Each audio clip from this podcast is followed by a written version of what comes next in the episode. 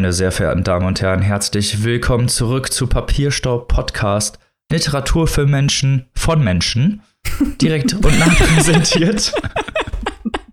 Wie immer mit dabei meine liebsten und echtesten Kolleginnen. Zum einen die Frau, die jeden Captcha-Test mit Leichtigkeit besteht, die liebe Maike. Hallo.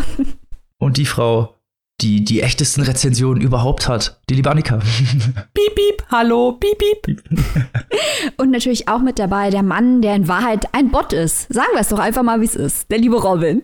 Was? Das habe ich nicht genau verstanden. Bitte sprechen Sie deutlicher. ah, da sind wir wieder da mit Literaturkritik. Und bevor wir äh, in die Bücher dieser Folge einsteigen, haben wir natürlich ein paar Themen fürs Vorgeplänkel, ein paar sehr interessante Themen fürs Vorgeplänkel. Und unserem Namen alle Ehre machend und zum ersten Thema kommend, geht es wieder um unsere Qualifikation als Preislisten-Podcast, denn der Schweizer Buchpreis wurde verliehen. Genau, genau. Qualifikation als Preislisten-Podcast, du sagst es völlig richtig, Robin, die steht natürlich absolut außer Frage. Wir hier mit unserer Glaskugel, ihr wisst es ja.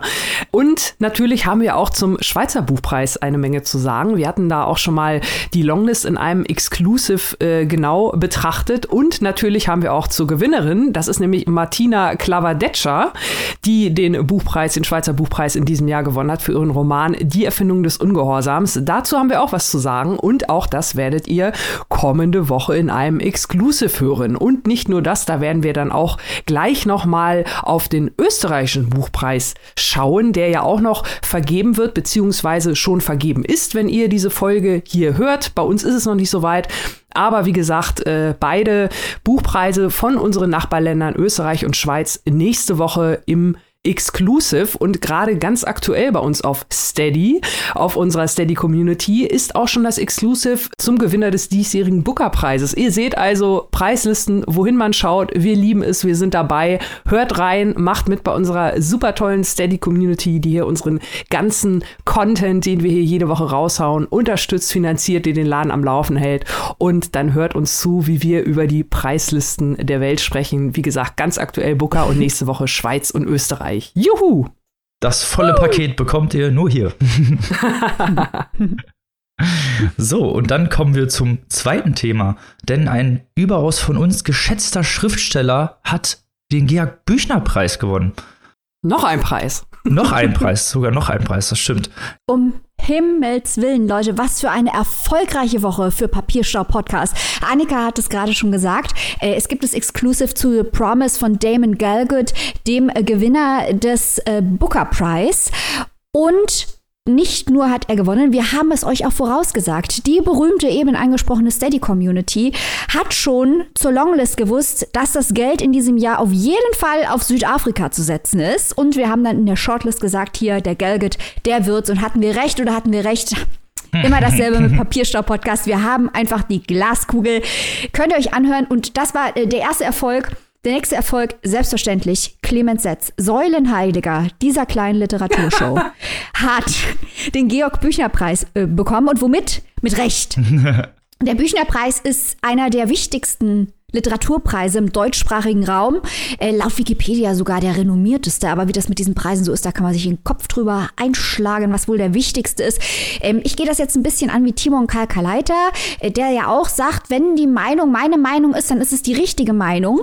Äh, deswegen sage ich klar, es ist der renommierteste Literaturpreis im deutschsprachigen Raum. Schließlich hat ihn jetzt auch Clemens Setz bekommen. Logisch.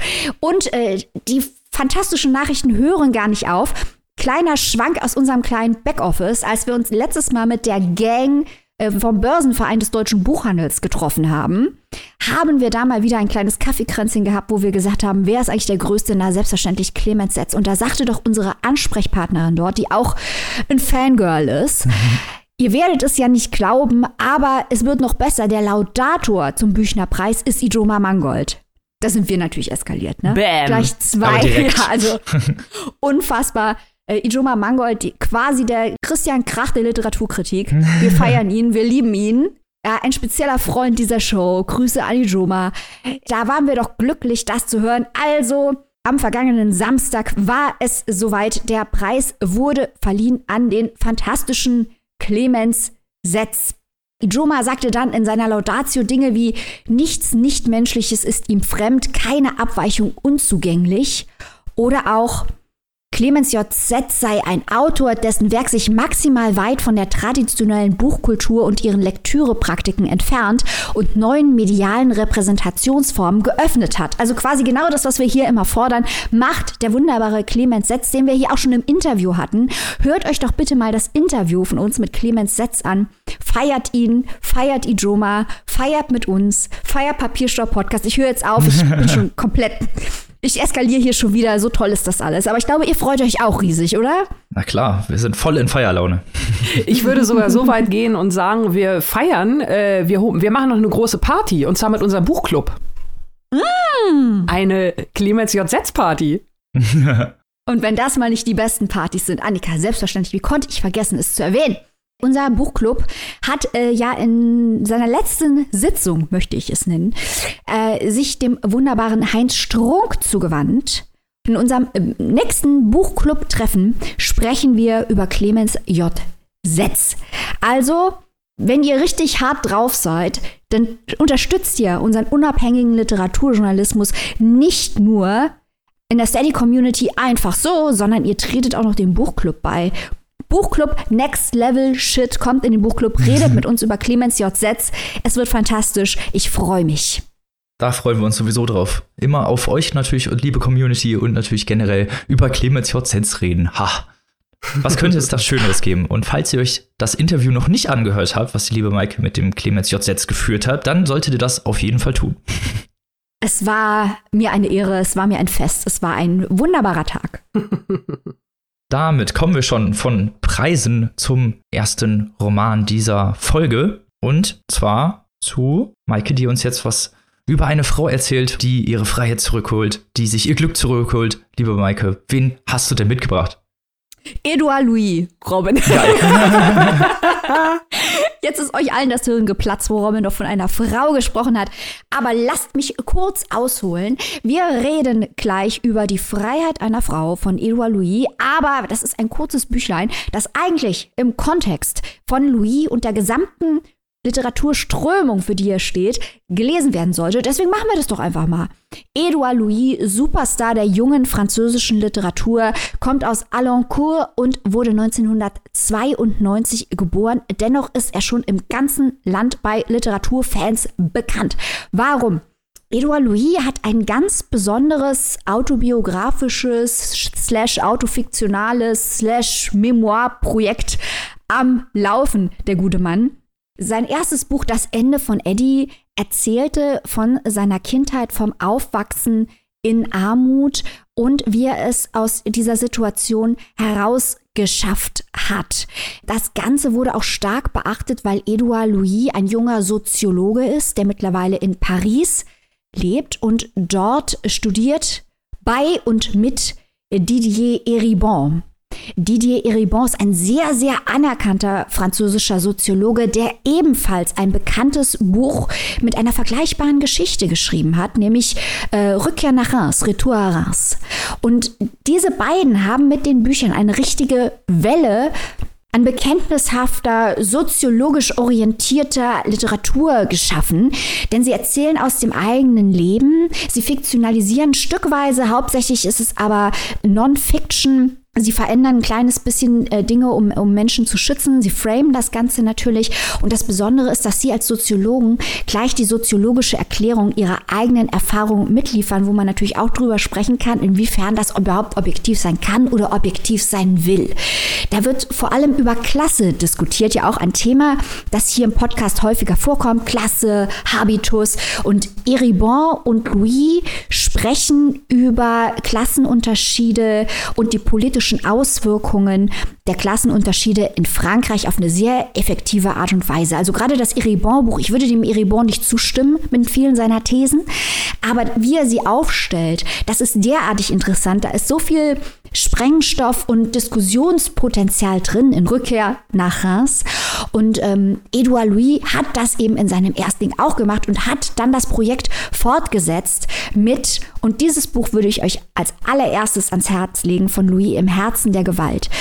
Edouard Louis hat einen jungen Mann getroffen, hat den mit nach Hause genommen. Äh, Louis ist homosexuell. Dort hat ihn dieser junge Mann dann aber vergewaltigt.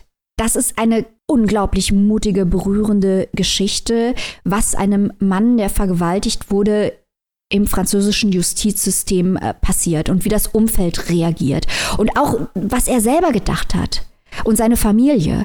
Ein ganz fantastisches Buch im Herzen der Gewalt. Wir rasen jetzt ein bisschen durch den Backkatalog. Das nächste Buch von Louis war Wer hat meinen Vater umgebracht? Da ging es um den eigenen Vater, aber wir haben eben schon gehört, soziologische Perspektive, auch um das Schicksal der französischen Arbeiterklasse als Ganzes. Und heute reden wir über Edouard Louis Mutter. Mit Die Freiheit einer Frau hat er ihr ein Denkmal gesetzt und hat literarisch verarbeitet, was ihr geschehen ist. Dazu muss man jetzt sagen, ich glaube, wenn ich Louis Werk nicht kennen würde und würde nur die deutsche Übersetzung sehen, Die Freiheit einer Frau, würde ich mir denken, Gott, das lese ich doch nicht, das wird bestimmt nächste Woche in der Brigitte vorgestellt oder so. Der französische Titel ist Combat et Métamorphose d'une femme. Also Kämpfe und Metamorphosen einer Frau.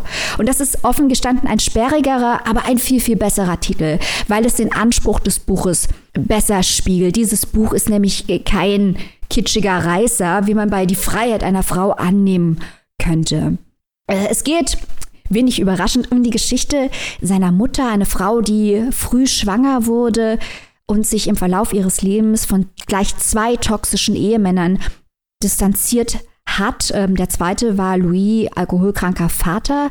Das Ganze kann man auch schon in gröberen Zügen in ähm, das Ende von Eddie nachlesen. Das hier ist quasi eine detailliertere Beschreibung des Mutterschicksals. Die Mutter lernt man aber schon im ursprünglichen Buch kennen. Und äh, der Autor ist jetzt älter und scheint eine gewisse Distanz gewonnen zu haben, um äh, die Lebensentscheidungen der Mutter auch empathisch zu beurteilen. Das ist interessant, wenn man es mit das Ende von Eddie vergleicht. Da hat er noch, geht er noch sehr viel härter mit ihr ins Gericht. Auch glaube ich, weil er selber noch sehr viel härter von ihren Lebensentscheidungen negativ beeinflusst worden war. Stichwort Armut, Stichwort Gewalt, Stichwort äh, Homophobie. Da hat Louis leider einiges mitmachen müssen. Und nun versucht er sich in diese weibliche Erfahrung einer Frau aus der Arbeiterklasse einzufühlen. Äh, eine Frau, die in Armut aufgewachsen ist und immer sehr beschränkte Wahlmöglichkeit hatte. Also Louis, das ist bestimmt jetzt schon anhand dessen, was ich sagte, klar geworden, gehört natürlich dem linken Spektrum in Frankreich an und ähm, hat auch viele sehr marxistische Ansichten. Er würde wahrscheinlich das Milieu seiner eigenen Familie mit Marx das Lumpenproletariat nennen. Und ähm, als er jünger war, hat er sich eine andere Mutter gewünscht. Das gibt er auch offen zu. Aber heute ist er stolz auf die titelgebende, im Französischen zumindest, Metamorphose. Das Ganze liest sich wie ein, wie ein Monolog. In berührenden, kurzen Kapiteln ist es gehalten. Schwierig ist, glaube ich, da werde ich gleich mit Annika drüber sprechen. Das ist bestimmt auch interessant. Sie hat es auch gelesen, war ihr erster Louis, also hat einen anderen Einblick als ich, eine andere Perspektive, dass sich sowohl Eribon als auch Louis als äh, Sozialisten sehen und immer davon sprechen, der eigenen Klasse zu entfliehen. Wobei es doch eigentlich darum gehen sollte, äh, der Klasse andere Lebensbedingungen zu schaffen. Weil nicht jeder wird die Möglichkeit haben, der Arbeiterklasse zu entfliehen. Das sollte auch nicht das Ziel sein, sondern Empowerment für die Arbeiterklasse. Das finde ich immer bei Eribon Louis ein bisschen problematisch, dieses Framing. Generell ist es aber natürlich sehr, sehr, sehr interessant, diesen Ansatz zu fahren, eine soziologische Perspektive und die eigene Erfahrung eng zu führen, ein Bild des kontemporären Frankreichs zu malen anhand der eigenen Biografie und damit auch politisch tätig zu werden. Denn machen wir uns nichts vor, bei Edouard Louis in all seinen Büchern gibt es einen sehr, sehr starken politischen Impetus. Das war der kurze Abriss, wie ich das hier empfunden habe, auch mal so ein bisschen im Kontext der anderen Werke von Edouard Louis. Äh, ich habe das Hörbuch auf Französisch gehört. Das ging relativ leicht. Also die Sprache von Louis ist sehr leicht, sehr verständlich. Ihr müsst keine Angst haben vor soziologischem Fachjargon. Ähm, Didier Eribor haut den seinen LeserInnen immer hart um die Ohren. Louis macht das gar nicht. Der möchte sehr verständlich bleiben. Das Buch äh, im Print, habe ich die deutsche Ausgabe, hat auch Fotos, die ganz toll sind. Aber jetzt habe ich genug geredet. Annika, wie hast du dieses Buch und Edouard Louis empfunden? Ja, ähm, Maike, du hast es ja gerade schon kurz erwähnt. Das ist ja wirklich hier äh, das Schöne, also eines der vielen schönen Dinge hier am Podcast, dass ich hier wirklich die Gelegenheit äh, bekomme, meine äh, literarischen Wissenslücken unauffällig zu stopfen.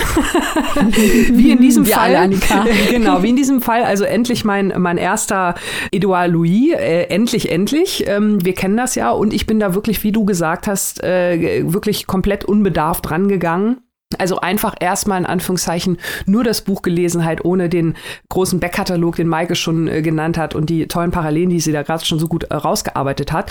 Und ähm, ich kann unterm Strich sagen, Maike, du hast das ja gerade am Ende auch nochmal gesagt, dass es auch auf Französisch sehr angenehm zu lesen war oder sehr verständlich. Und ähm, das möchte ich wirklich also an dieser Stelle unterstreichen, auch wenn man noch gar nichts von Edouard Louis äh, gelesen hat, äh, nicht mit seinem Werk vertraut ist äh, und vielleicht nur so ein paar Eckpunkte von der Biografie kennt oder ich sag mal natürlich ihn als Autor grundsätzlich kennt, aber sich jetzt nicht richtig in die Materie reingearbeitet hat, kann man dieses Buch trotz allem wirklich sehr gut lesen und ähm, auch sehr genießen, wobei ich genießen in Anführungszeichen setzen müß, möchte, weil ähm, es hat mir wirklich sehr, sehr gut gefallen. Also ähm, ich fand es äh, gerade auch nach diesen ganzen vielen Autofiktionalen so ein bisschen wirkt das Trauma vom Buchpreis ja doch noch nach, machen wir uns nichts vor.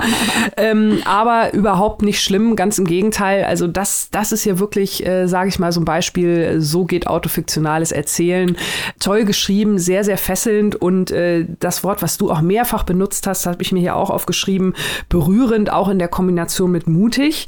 Deswegen meinte ich vorhin, äh, ich setze Gefallen in Anführungszeichen, weil die Materie an und für sich um die es da geht, die hat mich schon ziemlich mitgenommen teilweise, muss ich sagen. Also die, die, äh, er beschönigt ja nichts, äh, wobei es jetzt aber auch nicht unbedingt extrem gezeichnet ist. Also ich fand die Sprache auch, wie du gesagt hast, wirklich sehr, sehr angenehm. Ich finde die Übersetzung auch gut gelungen. Gut, jetzt über den Titel müssen wir jetzt uns nicht weiter drüber unterhalten, äh, aber ansonsten klingt es wirklich sehr wie aus einem Guss. Also abgesehen natürlich davon, dass er natürlich schon auch mit den literarischen Mitteln spielt. Äh, das meine ich jetzt nicht, dass es einfach so äh, stringent und stupide runtergeschrieben ist. Ganz im Gegenteil, es, es wirkt, man, man merkt, finde ich, beim Lesen die Gedanken, die er da hat reinfließen lassen. Also man merkt teilweise, dass er so ein bisschen Gedanken mehr ausführt, ein bisschen weniger. Das fand ich sehr, sehr faszinierend.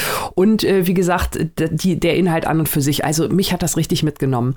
Ähm, nicht nur das Schicksal der Mutter an und für sich, was ja wirklich schon, schon äh, hart ist. Du hast es ja gesagt mit den Männern. Sie ist ja sehr früh schwanger geworden, war sehr früh mehrfache Mutter. Also äh, ne, das allein schon, nicht nur das fand ich, sondern auch seine eigene Beziehung zu der Mutter. Nun fehlt mir, habe ich jetzt auch schon gesagt, der, der Backkatalog und die anderen Bücher, die ich aber äh, gerne auf meine Liste nehme, weil ich, wie gesagt, den Stil wirklich super finde. Also was mich halt auch so fasziniert hat, ist, ist seine eigene Rolle und die Beziehung der Mutter, wie die sich verändert und wie er sich ähm, auch mit sich selbst ins Gericht äh, geht. Maike, das hast du ja auch gerade gesagt, diese Distanz, die bei dem ersten Buch halt noch nicht so da war, dass die ihn jetzt hier ähm, ja dazu befähigt, halt nicht nur das ähm, Selbsterlebte auch aus einem ganz anderen Blickwinkel zu sehen, sondern natürlich auch seine Mutter und ähm, wie sie mit ihm früher als Kind oder auch als Jugendlicher umgegangen ist und seine eigenen Reaktionen darauf. Also das fand ich wirklich sehr, sehr, sehr beeindruckend, wie er jetzt äh, so im Nachhinein auch sieht, wie er teilweise sein, seiner Mutter selbst auch geschadet hat oder, oder ihr wehgetan hat oder was auch immer. Und ähm, also das fand ich teilweise schon, äh, ja, hat, hat mich sehr berührt. Da es läuft wieder auf dieses Wort hinaus. Also das fand ich wirklich toll umgesetzt. Autofiktionales Erzählen, wirklich richtig gutes Beispiel. Ja, ja, man kann halt hier auch wirklich diskutieren, inwiefern das nicht einfach biografisch ist. Mhm. Werden wir nicht erfahren. Ja. ja, was du beschreibst, ist halt wirklich interessant. Deswegen war es mir auch wichtig, die Perspektive dieses gesamten autobiografischen Projektes zu zeigen, weil es halt in das Ende von Eddie noch anders klingt. Was aber auch verständlich ist, weil Edouard Louis selbst, darum geht es jetzt in diesem Buch nicht so sehr, aber in den vorherigen, ja ganz Schreckliches durchgemacht hat als Konsequenz der Entscheidungen seiner Mutter und auch seines Vaters und seines Umfelds. Und als er noch mittendrin war oder biografisch näher dran, war er nicht in der Lage, die andere Perspektive einzunehmen, habe ich den Eindruck, weil sein eigenes Leid so groß war hm. und seine eigene Enttäuschung so groß war. Und jetzt wird er älter und ist damit in der Lage. Und deswegen denke ich, wenn er dieses Projekt, ich weiß nicht, ob er es weiterführen möchte, äh, aber ich glaube, das ist interessant, weil es auch ein bisschen aufzeigt, dass mit dem Älterwerden die eigene Perspektive sich ändert. Also es heißt ja immer, man soll der Alte bleiben, aber eigentlich ist das eine schlechte Sache, der Alte zu bleiben, weil wenn man immer der Alte bleibt, heißt das, dass man nie was dazulernt. Mhm. Und Louis zeigt was das bedeuten kann im familiären Kontext. Und äh, ich finde das wirklich spannend, ihm auch dabei zuzusehen, wie er über sich selbst nachdenkt. Ja, total, total. Also ich finde das ähm, spannend, dass er uns überhaupt diese Möglichkeit gibt, diesen wirklich sehr, sehr intimen Blick ähm, einzunehmen, dass wir ihn da überhaupt äh, bei, bei seiner eigenen Katharsis, wenn man es ja so ein bisschen will, also er, mhm. er, hinterfragt, er hinterfragt ja auch seine eigene Rolle, sein eigenes Wachstum und wir sind ja live dabei und schauen ihn dabei zu. Aber, und das finde ich, ist das Kunststück, man kommt sich nicht voyeuristisch vor. Es ist nicht so nach dem Motto, oh, ich gucke da jetzt heimlich mal irgendwie zu oder so, sondern ja, man, man fühlt sich trotz allem halt äh, äh mitgenommen so ein bisschen. Ja, also die Sprache von Louis ist wirklich faszinierend, gerade wenn man es eben mit Iribo oder vergleichbarer Literatur ja, vergleicht, ähm, weil es äh, eine literarische Qualität hat. Es ist jetzt nicht irgendwie lyrisch und große Poesie, das ist nicht Ocean Wong oder irgendwas in der Art, aber er hat ja auch diese soziologische Perspektive immer drauf, muss man ja auch bedenken. Ähm, er will zugänglich sein. Und bei den grausamen Dingen, die er oft beschreibt, Stichwort Alkoholismus, Gewalt, Demütigung, hat er eine Sprache, die distanziert genug bleibt, um es nicht zu trivialisieren, aber auch nicht ins Melodrama zu treiben. Und das finde ich sehr, sehr, sehr stark. Die Sprache, die er dafür findet, für diese Erlebnisse und wie er denen sprachlich gerecht wird.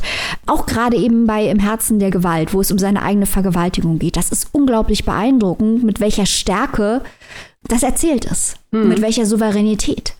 Ja, ich finde auch dadurch, dass er ähm, den LeserInnen äh, nicht irgendwie was aufzwängt, so nach dem Motto, du musst mir jetzt Absolution erteilen oder so, sondern er die Geschichte, zumindest jetzt hier mit der Mutter am Ende, es ist ja dann doch irgendwie äh, alles versöhnlich durch diese Distanz halt. Und ich finde, das merkt man, merkt man dem Buch auch an. Vielleicht ist es auch deswegen so angenehm zu lesen, weil ich halt auch nicht irgendwie jetzt äh, gezwungen werde, als, als äh, LeserIn eine Entscheidung für oder wieder zu fällen, weil du sagst natürlich mit der Gewalt, das ist alles äh, wirklich, also äh, mich hat es sehr mitgenommen. Ich fand es, ich fand es sehr dramatisch und ähm, er sagt ja aber auch, wie er teilweise vielleicht auch Gewalt psychischer Natur, äh, dadurch, dass er dann äh, später äh, so ein bisschen den Klassensprung geschafft hat, will ich es mal sagen, und dadurch ja auch, ähm, das vielleicht am Anfang so ein bisschen, ja, der Mutter dadurch so ein bisschen Gewalt angetan hat, so nach dem Motto, sie hat ihn ja dann als etwas Besseres äh, wahrgenommen. Das wird ja auch im Buch thematisiert. Da wurde ja dann quasi eine, eine neue Art der Distanz zwischen den beiden geschaffen und das fand ich irgendwie so ganz interessant, dass er diese Distanz aus seiner eigenen Distanz dann gesehen hat. Also toll erzählt, wirklich. Ja, also Edouard Louis, das lohnt sich wirklich und das ist eine richtige Bewegung momentan dass Leute biografische, autobiografische äh, Memoirs, äh, Bücher, Texte all dieser Art schreiben, um eben auch die französische Gesellschaft zu verändern durch Literatur. Also das letzte, woran ich mich jetzt erinnern kann, ist äh, Vanessa Springora, Le Consentement, ist auch auf Deutsch erschienen unter dem Titel Die Einwilligung, äh, wo es darum geht, was ja mittlerweile auch bekannt ist, dass äh, Teile der französischen Intelligenz ja früher offen Kinder missbraucht hat. Und Vanessa Springora war eben eins dieser Opfer. Und erscheint einiges. Jetzt gerade erst ein Buch erschienen zum Thema Inzest in Frankreich, wo jemand auch memoirartig Familienerlebnisse ähm, schildert und gleichzeitig mit soziologischen Studien zum Thema verbindet. Und ich finde, das ist eine tolle Bewegung, auf die man ein Auge haben sollte. Und ich glaube, es gibt so einige Themen äh, in Deutschland, äh, wo man mit dieser Perspektive auch noch was reißen könnte mhm. und unsere Gesellschaft durch Literatur ein bisschen besser machen könnte. Ja. Sehr gerne, sehr gerne. Das äh, würde ich auch sehr gerne lesen. Ich habe euch jetzt sehr, sehr gerne gelauscht und fand, das ist ein ja, sehr interessantes Buch, auch so über diese Verarbeitung der Familiengeschichte, auch aus verschiedenen Perspektiven. Ist auch ein richtig toller Beitrag, auch gerade äh, wenn, wenn, nach unserem Trauma mit dem Buchpreis. oh. Für wie viel und wo kann man sich dieses geniale Werk denn erwerben, liebe Maike? Die Freiheit einer Frau von Edouard Louis ist erschienen bei unseren guten Freunden von S. Fischer in einer Übersetzung von, haltet euch fest, Hinrich Schmidt-Henkel. Warum ihr euch hier festhalten sollt, bleibt einfach dran bei den nächsten Folgen, dann werdet ihr sehen, was es mit diesem guten Mann äh, aus Saarbrücken aus sich hat.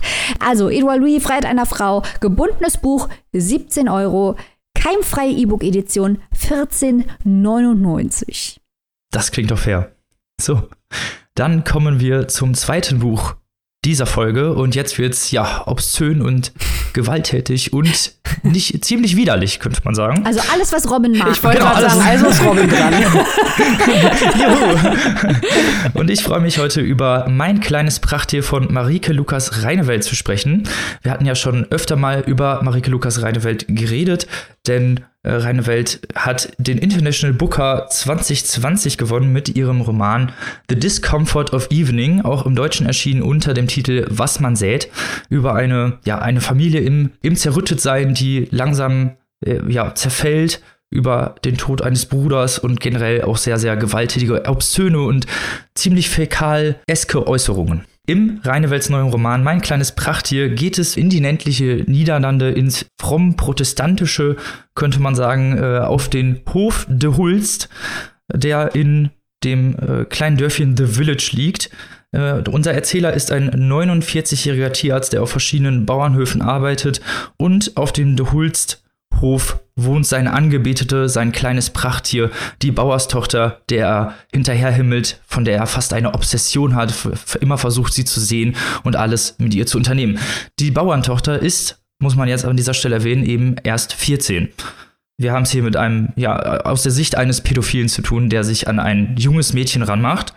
Auch viel generell über sie erzählt. Es ist fast, er schreibt mit seiner gewissen Hingabe an sie, aber man merkt eben doch schnell, was seine Beweggründe sind. Die Tochter des Bauern, äh, die, das junge Mädchen hat, äh, ist etwas wunderlich und auch ein bisschen verrückt. Sie glaubt zum Beispiel, dass sie für 9-11 verantwortlich ist und eins der Flugzeuge gewesen wäre. Sie hat, führt fiktive Gespräche mit Hitler und Freud auf ihren äh, in ihrem Zimmer existenzialistischen Fragen und äh, Fragen über Moral, also auch wirklich tiefe Gespräche und äh, redet ständig von sehr, sehr viel, also hat eine, eine sehr, sehr große Bandbreite aus popkulturellen Anspielungen, die sie immer wieder einfließen lässt, redet häufig auch in Zitaten. Das geht von Nirvana über Proust, über Sartre. Also wir haben hier wirklich so eine sehr, sehr, sehr große Bandbreite. Ihr Vater und Bruder und auch ihre Freunde wirken so ein bisschen desinteressiert auch an dem, was das junge Mädchen so wirklich interessiert. Und da kommt der Erzähler eben wieder ins Spiel, der sich dann ihr annähert und ja, Interesse an ihr zeigt und er einzige eigentlich ist, der ihr wirklich zuhört und sie langsam ja, im, in sexuellen Missbrauch und emotionalen Missbrauch hineinzieht ja, eigentlich so eine ganz klassische Version des Groomings, die er hier äh, ja, proklamiert, die er mit der jungen Protagonistin durchzieht. Und ähm, man erfährt auch erst so peripher oder eher erst über so den Verlauf der Geschichte mehr über den Hintergrund des Erzählers, der eben auch verheiratet ist, zwei Kinder hat und selber in der Jugend von seiner Mutter sexuell missbraucht wurde.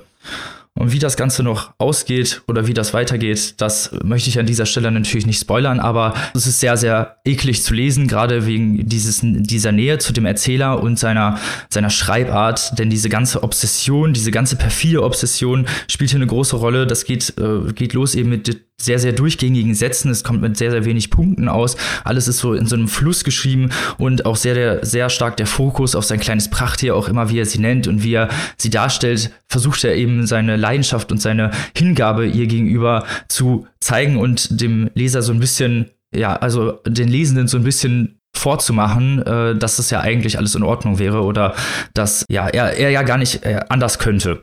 Was natürlich auch wieder so diese ja, diese Art von Selbstblügen ist, die ja solche Täter halt häufig gerne machen.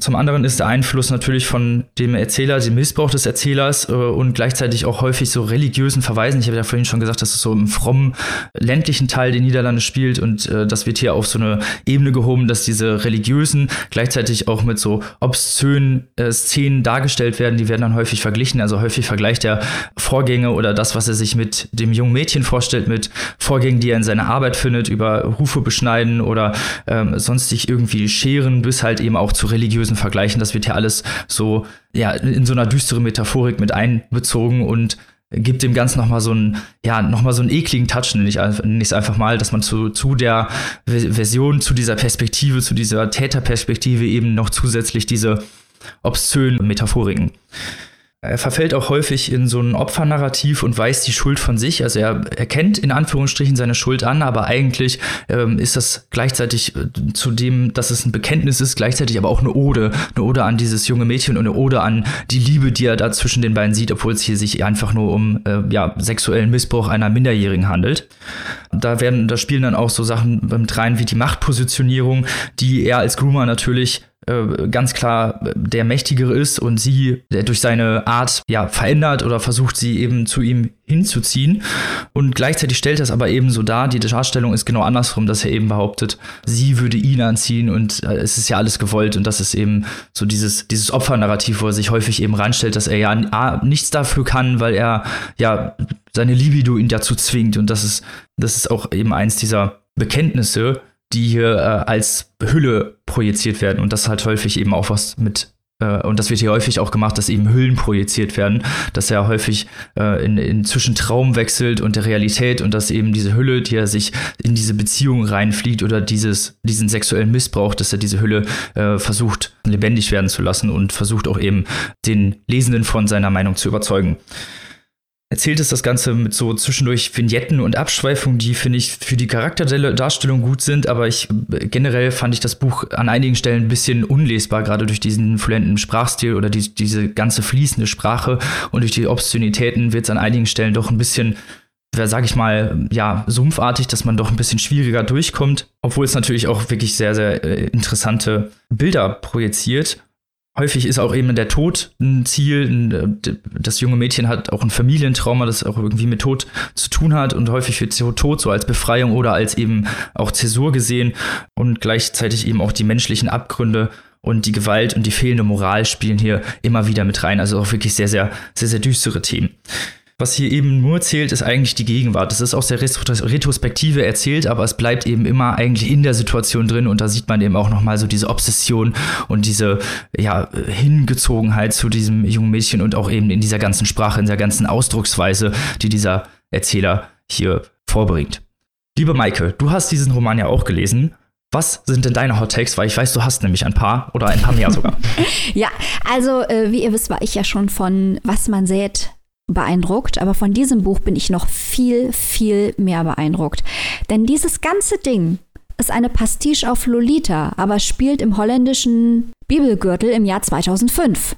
Wir alle wissen, Lolita fängt ja ein, Light of my life, Fire of my loins. Und dann wird immer Lolita als Nymphet von Humbert Humbert bezeichnet. Und dieses Fire of uh, his loins ist eins zu eins in diesem Text auf den ersten paar Seiten das Feuer meiner Lenden aufzufinden. Und später kommt auch das Wort Nymphchen vor.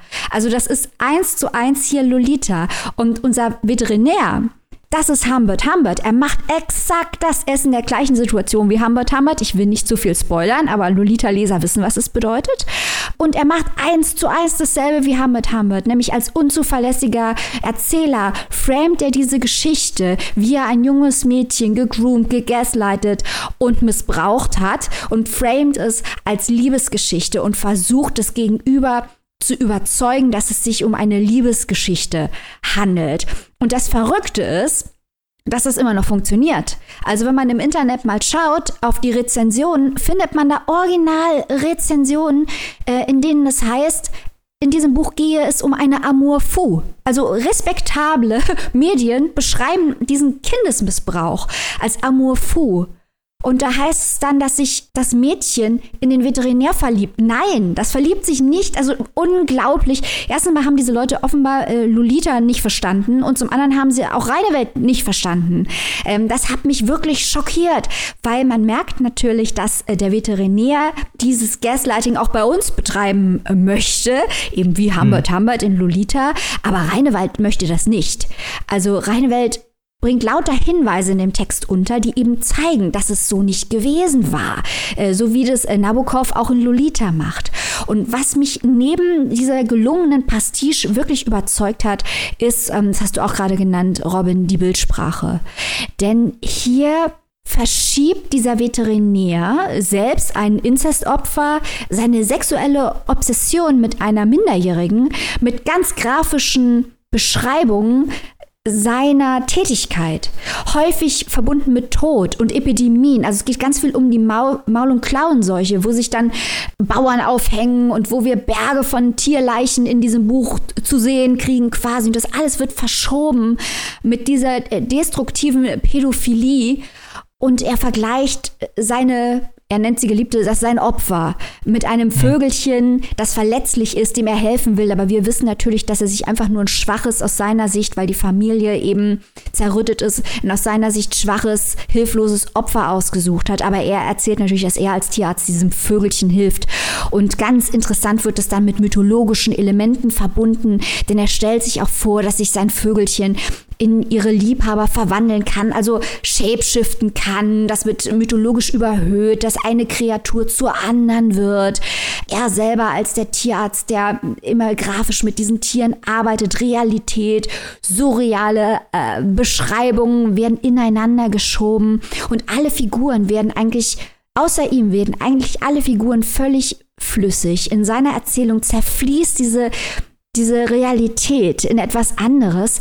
Und auch das Mädchen selber empfindet sich irgendwann als fluide. Sie hinterfragt ihre Gender-Identität. Das spielt auch eine mhm. wichtige Rolle. Und hier kommen wir natürlich auch zu der Hintergrundgeschichte, die hier wie in Was man sieht eine Rolle spielt, nämlich das Leben von Reinewelt selbst. Reinewelt ist ja auf einem solchen Hof aufgewachsen. Reinewelt ist non-binär. Reinewelt hat ein äh, Geschwisterkind verloren. Und diese autobiografischen Faktoren spielen auch in diesem Buch wieder eine ganz, ganz starke Rolle. Und eben, wie Robin schon gesagt hat, das Zerfließen der Realität, diese Albträume. Man hat das Gefühl, der Veterinär verliert komplett die Kontrolle über sich, über seine Obsession, über die Realität. Und da möchte ich noch was in Frage stellen. Robin, du hast gesagt, ähm, dass das Mädchen seltsam ist und es das heißt immer wieder, dass sie in einer Fantasiewelt lebt. Ich hinterfrage das.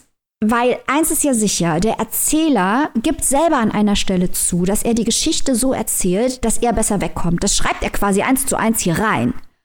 Ob dieses Mädchen wirklich in einer Fantasiewelt lebt oder inwiefern sie traumatisiert wird oder inwiefern ihr das zugeschrieben wird oder inwiefern ihre Traumareaktionen falsch gedeutet werden, das wird hier nicht klar. Also inwiefern dieses Mädchen wirklich seltsam ist oder ob sie einfach nur ein einsames Mädchen ist, das möchte ich mal dahinstellen. Da kann man bestimmt an einzelnen Textstellen textnah hinterfragen ob das nicht ein ganz normales Mädchen auf dem holländischen Lande ist.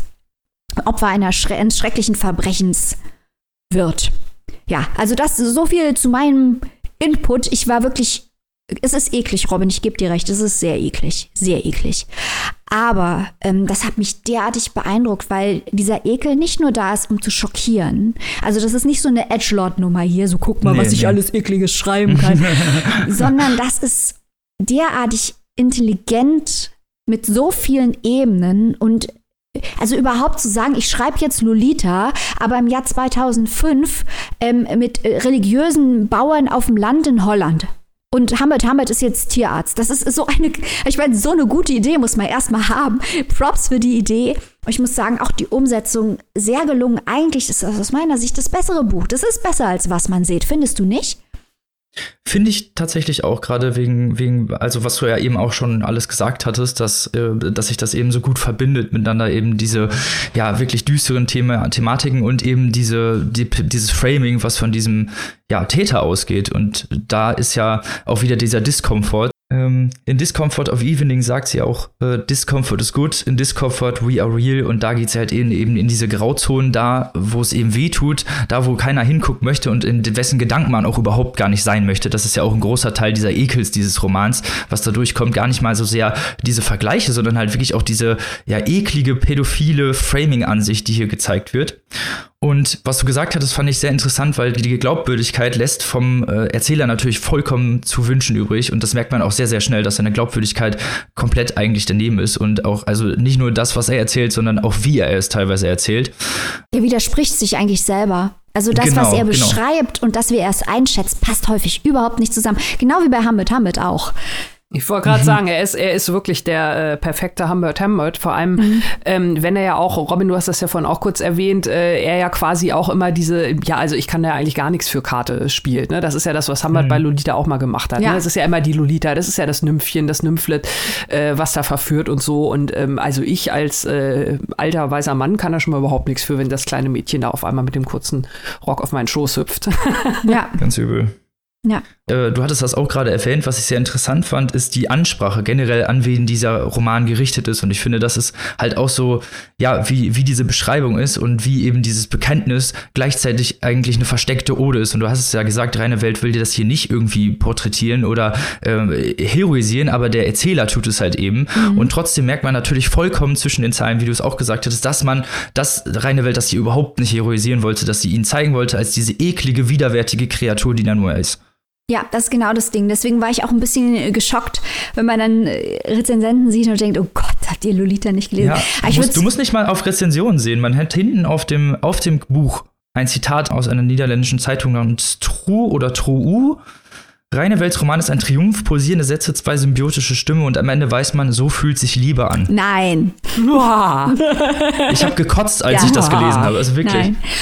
Ekelhaft. Ja, aber Maike, solche Rezensionen gibt es ja schockierenderweise aber auch zu Lolita. Ja, das also stimmt. das ist ja dann sozusagen mhm. nur eine Fortsetzung. Also es gibt ja auch nach wie vor Leute, die Lolita einfach für eine ganz, ganz große Liebesgeschichte halten. Ja, auch, also ja. auch auf dem Klappentext übrigens. Mein kleines Prachttier erzählt von einer fatalen Leidenschaft, ist das Zeugnis einer Liebe von animalischer Wucht und moralischer Zweifelhaftigkeit. Eieiei. Nein. Ja, ja, wobei ich aber nein. sagen würde, dass der Klappentext, glaube ich, hier Teil. Ah, jetzt kommen ah, okay. wir, also man kann das auf jeden Fall so sehen, aber ich finde, man kann das auch so ein, einschätzen, dass man quasi sagt, das ist im Achtung, äh, Germanisten-Klugscheißer Hinweis, äh, Jeanette-mäßiger äh, Paratext, dass es quasi zur Inszenierung dieses ah, Buches dazugehört. Okay. Aber man kann es natürlich auch, vielleicht ist es auch Quatsch, vielleicht äh, gebe ich denen auch hier zu viel Credit und das ist einfach nur eklig. Aber ich glaube, die bei Sokamp, das sind pleatsche Leute. Ich glaube, das gehört zur Inszenierung dieses Buches, weil das Verrückte ist ja, sowohl Humbert Humbert als auch dieser Tierarzt, die wissen ja auch, dass sie krank sind. Die versuchen zwar den LeserInnen beizuweichen, dass das eine Liebesgeschichte ist, aber auch der Tierarzt hier, der schreibt ja quasi rein, der verbindet das mit seinem Inzest, der weiß genau, warum er das macht. Die wissen, dass sie krank sind und dass das illegal ist. Das ist eine Obsession, der kann nicht anders handeln. Weil, weil er auf eine Art und Weise geisteskrank ist. Das ist jetzt keine Entschuldigung für das, was er macht. Im Gegenteil. Ich verstehe nicht, wie man das missverstehen kann. Ehrlich nicht.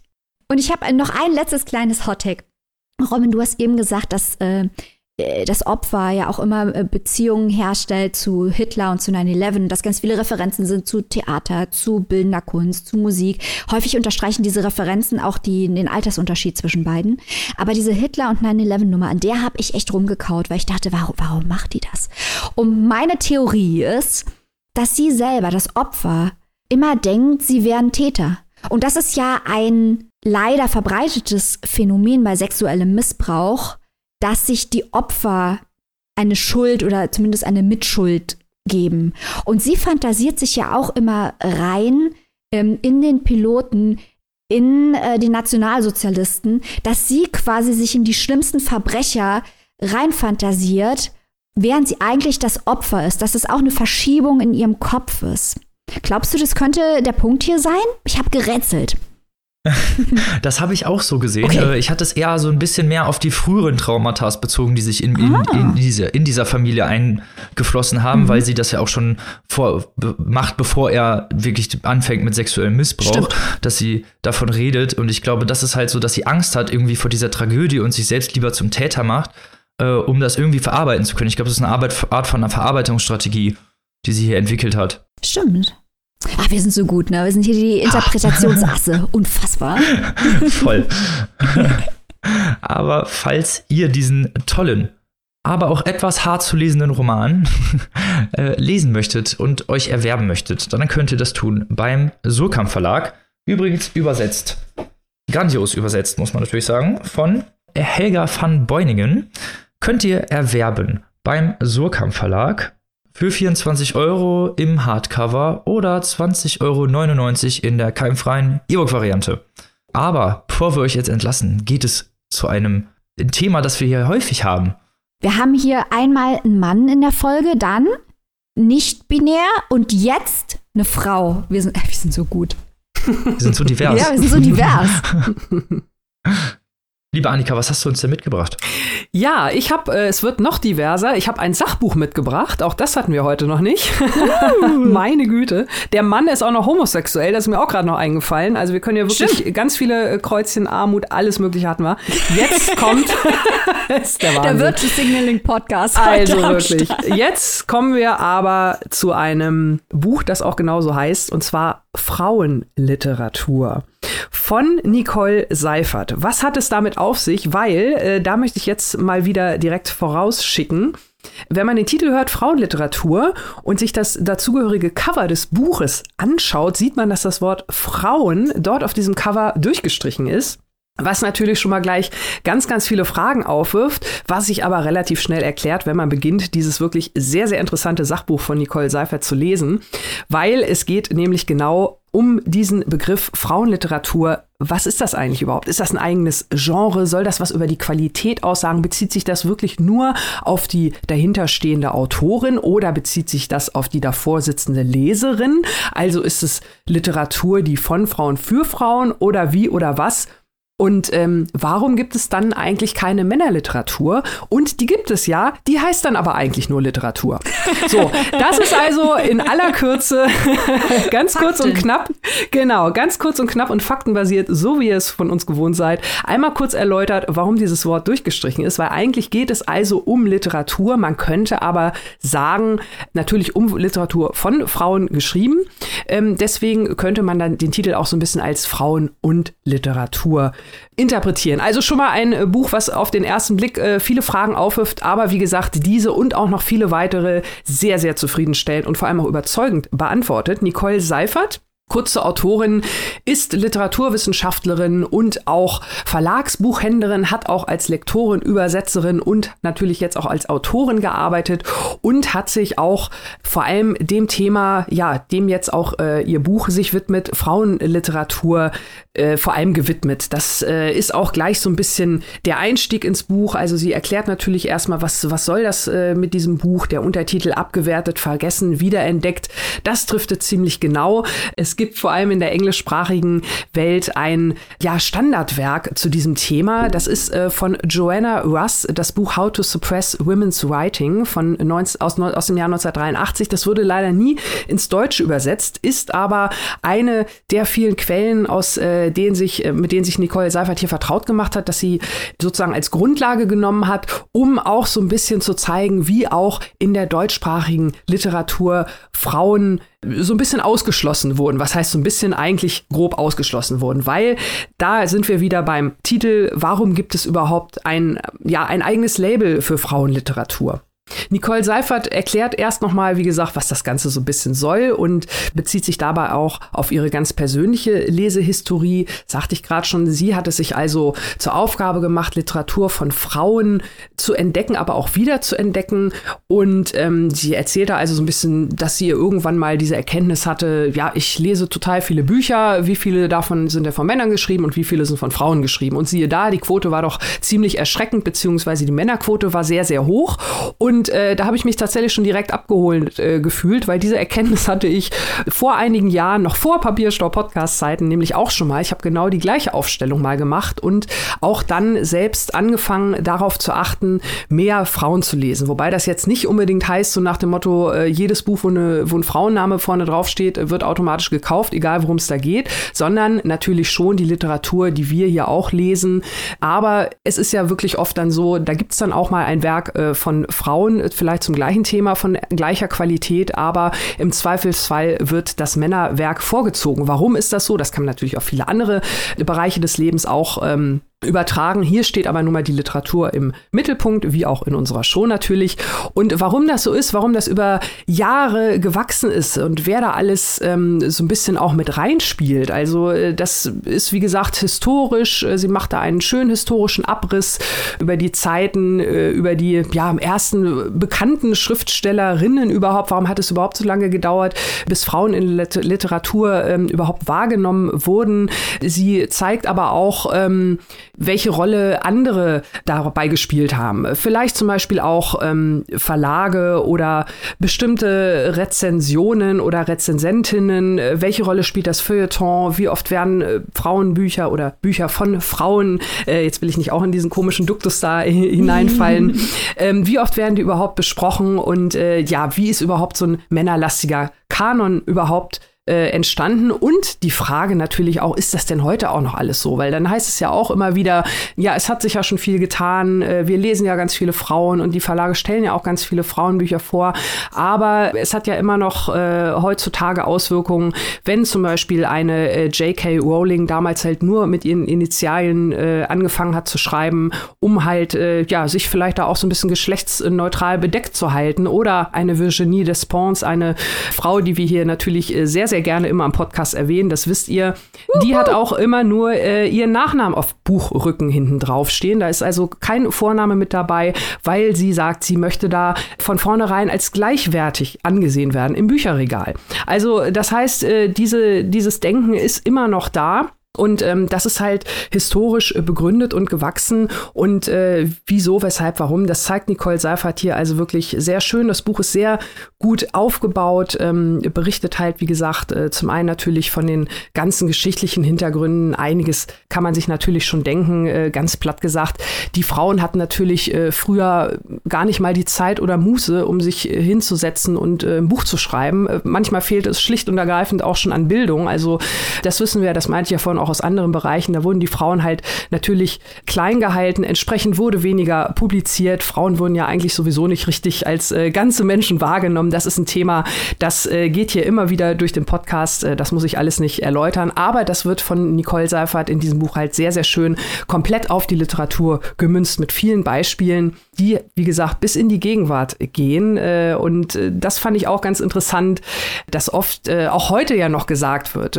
sie nennt da auch im Buch Buch äh, viele Literaturkritiker, Männer in dem Fall, mit dem sie, mit denen sie gesprochen hat, oder beziehungsweise nicht mit denen sie gesprochen hat, aber von denen halt diese Zitate überliefert sind, so nach dem Motto, ja, der, der äh, Kanon ist schon sehr männerlastig, das stimmt schon, da sind zu wenige Frauen, ach, aber ja, Mensch, das ist ja schade, das wird sich bestimmt in Zukunft ändern, anstatt selbst einfach mal schon was äh, dazu zu tun, dass sich das ändert. Ne? So nach dem Motto, irgendwann äh, wird sich da schon was tun. Und äh, Sascha Stanicic äh, zum Beispiel Beispiel gehört dann natürlich äh, zu den Leuten, die da erkannt haben, äh, das ist eher doch ein Kanon der Defizite. Da fehlen natürlich nicht nur Frauen, da fehlen auch andere Stimmen. Wie gesagt, hier geht es in erster Linie um Frauen, weil wir wissen, auch da gilt, wer nicht schreibt, wer nicht abgebildet wird, äh, der findet auch nicht statt und der kann natürlich vor allem auch nicht als Identifikationsfigur dienen. Also, das äh, ist hier wirklich alles sehr schön herausgearbeitet. Und als wenn das nicht alles noch genug wäre, was mich tatsächlich an dem Buch, wie gesagt, abgesehen von der wirklich interessanten und schön rausgearbeiteten Thematik am meisten fasziniert hat, sind wirklich unter dem Stichwort wiederentdeckt äh, die vielen, vielen tollen Autorinnen, die Nicole Seifert hier also wirklich mit einer ganz tollen Recherche zusammengetragen hat. Auch da wieder aus äh, vielen verschiedenen ähm, Epochen, aus äh, verschiedenen ja, Ländern, wobei natürlich auch schon großer Fokus auf den deutschsprachigen deutschsprachigen Raum liegt. Aber ich will jetzt nur mal, ähm, mal als Beispiel nennen. Weimarer Republik, das wissen wir alle. Das war ja so eine Zeit hier in Deutschland, ja, wo der, wo das, äh, wo der Aufbruch nahe war, wo die Konventionen relativ locker waren, wo dann vielleicht auch Frauen mehr Gelegenheit hatten äh, zu schreiben. Und ich werfe jetzt hier mal eine Handvoll Namen in den Raum. Vicky Baum, Gabriele Tergit, Marie-Louise Fleißer, Gina Kraus, Mela Hartwig, Imgard Coin. Wer einen dieser Namen schon mal genannt hat, äh, bitte, ich gratuliere euch und salutiere. Ähm, aber das sind alles Frauen, die zum Beispiel äh, moderne, urbane Gesellschaften geschildert haben in der Weimarer Republik, im, in Deutschland. Und äh, da nennt sie noch ganz, ganz viele andere Beispiele. Das heißt, dieses Buch ist ein, ein wahres Füllhorn, eine kleine Goldgrube, wenn man tolle, qualitative äh, hochwertige Literatur von Frauen äh, lesen möchte oder neue Autorinnen wiederentdecken möchte, die also damals äh, geschrieben haben, die dann vielleicht irgendwie in Vergessenheit geraten. Auch da wieder natürlich, ähm, vielleicht greift man dann doch eher zum Mann. Also das fand ich sehr, sehr spannend, hier so viele neue Namen zu entdecken. Und äh, da möchte man sich am liebsten gleich auf die Suche machen und da vielleicht irgendwie so einen kleinen Schatz ausgraben. Ähm, Robin, ging dir das ähnlich beim Lesen? Ja, mir ging das ähnlich beim Lesen, liebe Annika. Ich fand das auch sehr, sehr interessant, auch so sehr, sehr gut recherchiert, nicht nur historisch, sondern eben, wie du es schon gesagt hattest, so sehr viele Beispiele genannt werden und eben auch so diese, ja, patriarchale Strukturen, an wie vielen Stellen da ja auch immer noch äh, Frauen Hürden gelegt werden, mhm. auch in der heutigen Zeit immer noch Hürden gelegt werden. Das fängt ja auch bei der Literaturkritik an und beim generellen Veröffentlichen von Büchern, wer gecastet, also wer, ja, einen Buchvertrag bekommt und wer keinen Buchvertrag bekommt. Und fand ich, fand ich auch gut wie mit den persönlichen Bezügen, hatte ich ja vorhin schon erwähnt, dass sie eben auch sich selber hinterfragt. Und das fand ich auch ja gut gemacht für dieses Sachbuch, auch für diesen Einstieg ähm, in, in dieses ganze Thema, auch weil es ja so viele verschiedene Schichten eben gibt, die zu betrachten sind. Und ich finde, das hat sie hier ja sehr, sehr stringent gemacht und einen sehr, sehr guten Überblick darüber warum es geändert werden sollte, so auf jeden Fall. Und du hattest ja vorhin schon so Beispiele genannt, was da passiert oder wie ja Frauen eben unterdrückt wurden, wie schwierig es war für Frauen überhaupt Literatur zur Veröffentlichung äh, zu veröffentlichen. Ähm, ich hätte jetzt noch mal ein Beispiel aus der Neuzeit, auch wie man sieht, wie weit das seine Kreise zieht. Und zwar ist es die Veröffentlichung von einer Sci-Fi-Autorin. Dieses Genre ist sowieso sehr, naja, ah. äh, sehr wenig Frauen in diesem Genre generell. Und dann gibt es halt eben noch so Leute wie Philip K. Dick, die als große Pioniere dieser dieses Genre gelten die sehr frauenverachtend geschrieben haben und sich auch teilweise so verhalten haben und dadurch äh, generell auch dieses Genre in, in so eine bisschen, in so eine sehr, ja, misogyne Richtung gerutscht ist, nennen wir es mhm. einfach mal, zu einer gewissen Zeit. Also in der Neuzeit wird das auf jeden Fall besser. Es gibt auch viel mehr Sci-Fi-Autorinnen, aber James äh, Tiptree Jr. war das äh, Pseudonym der Autorin Alice B. Sheldon, die sowieso nur unter einem Pseudonym veröffentlichen konnte und die auch Ewigkeit nicht auf Deutsch veröffentlicht wurde, obwohl sie halt kulturell sehr stark geprägt hat, auch mit ihren Erzählungen sehr berühmt geworden ist. Äh, als diese Erzählung dann auf Deutsch veröffentlicht wurde, gab es ein Nachwort vom guten Andreas Eschbach, der dann wortwörtliche Nachwort gesagt hat, dass er das Buch nicht gelesen hat und dann drei Seiten über seine eigenen Bücher schreibt. Ja. So viel zu äh, Anerkennung von Frauenliteratur äh, in der heutigen Zeit. Ne? Also natürlich gibt es da nicht nur Negativbeispiele, aber man sieht, dass es eben immer noch solche, ja, solche Auswüchse gibt einfach. Ja, man, man sieht es, man sieht es auch an den Diskussionen, die geführt werden. Ne? Sie nennt ja auch das Beispiel Elena Ferrante, kein Mensch weiß so richtig, wer sich äh, hinter Elena Ferrante verbirgt. Beziehungsweise Elena Ferrante ist ein Pseudonym und die Autorin, äh, die macht also wirklich überhaupt kein PR, gar nichts. Das heißt, es wird wild spekuliert und es wird wild auch spekuliert, ob vielleicht ein Mann Elena Ferrante sein können, könnte. Und äh, da stellt Nicole Seifert natürlich auch völlig zu Recht die Frage, hat es diese Diskussion jemals in umgekehrter Form gegeben? hat ja. vielleicht irgendjemand mal spekuliert? Äh, keine Ahnung. Also Richard äh, Bachmann, äh, das Pseudonym äh, von Stephen King, was ja dann später enttarnt wurde, bevor es enttarnt wurde, ob jemals jemand die Frage gestellt hat, ist das vielleicht in Wirklichkeit eine Frau? Also, ähm, ne, oder das, das Rowling-Beispiel, äh, was ich vorhin auch schon gebracht hatte. Also ich, ich äh, ja, es ist wirklich ähm, erschreckend, dass es immer noch so ist und äh, wenn man dann doch mal irgendwie diesen, diesen Blindtest macht, oder das äh, nennt sie ja auch einige Studien, wo dann halt mal Texte vorgelegt werden, ähm, ohne Vorname oder ohne Name halt, ähm, wie dann die Bewertungen unterschiedlich ausfallen oder die Rezension oder die Besprechung, als wenn halt das Geschlecht von vornherein feststeht. Also da ist halt immer noch dieser Filter drauf, ne? allein wirklich dieses Wort äh, Frauenliteratur, äh, ja, dieses Seichte, dieses Triviale. Also ich meine, auch Männer können trivialen Kitsch schreiben. Ne? Das, das ist ist ja auch nun, Männer dürfen, genau, dürfen, das ist dürfen ja, kitschig das ist ja äh, kein großes Geheimnis. Und auch äh, diese diese Zahlen, das vielleicht auch noch mal einmal ganz kurz, was ich auch ganz interessant fand. Sie hat ja auch Zahlen verglichen von Veröffentlichungen und so. Und sie hat die aber auch so ein bisschen bereinigt in Anführungszeichen. Also sie hat sich wirklich auch auf die sogenannte Höhenkamm-Literatur beschränkt, weil wenn man da wirklich, sag ich mal, alles brutto von den Verlagen äh, zusammenreißt äh, oder, oder zusammenzählt, dadurch, dass natürlich Frauen traditionell auch immer noch so ein bisschen eher äh, in Richtung Kinderbuch Kinderbuch und Kochbuch und wir wissen, was Kinderbuch für ein Markt ist seit unserem Besuch auf der Buchmesse.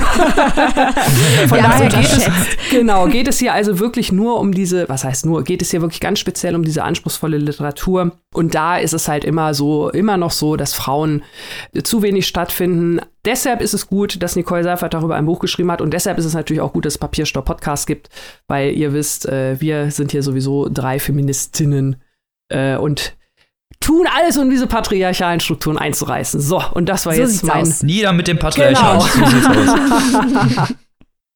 Die Freiheit der Frauen. Da machen wir noch mal den Bogen zu Louis. Da war der Titel doch noch sowas von gut. Ja, aber es ist doch, äh, also ist wirklich auch ein interessantes Buch, um sich eben darüber mal zu informieren und äh, überhaupt auch so einen Überblick darüber zu bekommen. Wo und für wie viel kann man sich dieses Werk denn erwerben, Lieder Annika? Ja, Nicole Seifert, Frauenliteratur, ist erschienen im Kiepenheuer und Witsch Verlag und kostet im Hardcover 18 Euro. Im E-Book 16,99, ein fairer Preis, aber macht euch darauf gefasst, dass es hinterher zu weiteren Ausgaben zur Literatur von wiederentdeckten Frauen kommen könnte. Hm. Hm. Damit sind wir am Ende dieser Folge angekommen. Schade, schade, aber wir verzagen natürlich nie und danken wie immer unserer liebsten Steady-Community, die unsere journalistische unabhängige Arbeit finanziert. Uhu. Diese Leute in der Steady-Community, das sind crazy, crazy people. Die denken nämlich, dass man guten Journalismus, haltet euch fest, bezahlen sollte.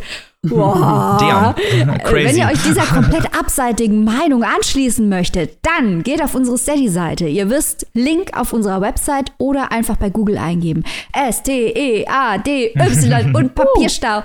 Und dann könnt ihr zu UnterstützerInnen von unabhängigem Literaturjournalismus werden und sicherstellen, dass es diese Show auch weiterhin geben kann. Und wenn wir das, was wir planen, umsetzen wollen, dann brauchen wir noch mehr UnterstützerInnen. Also, Leute, ab auf Steady.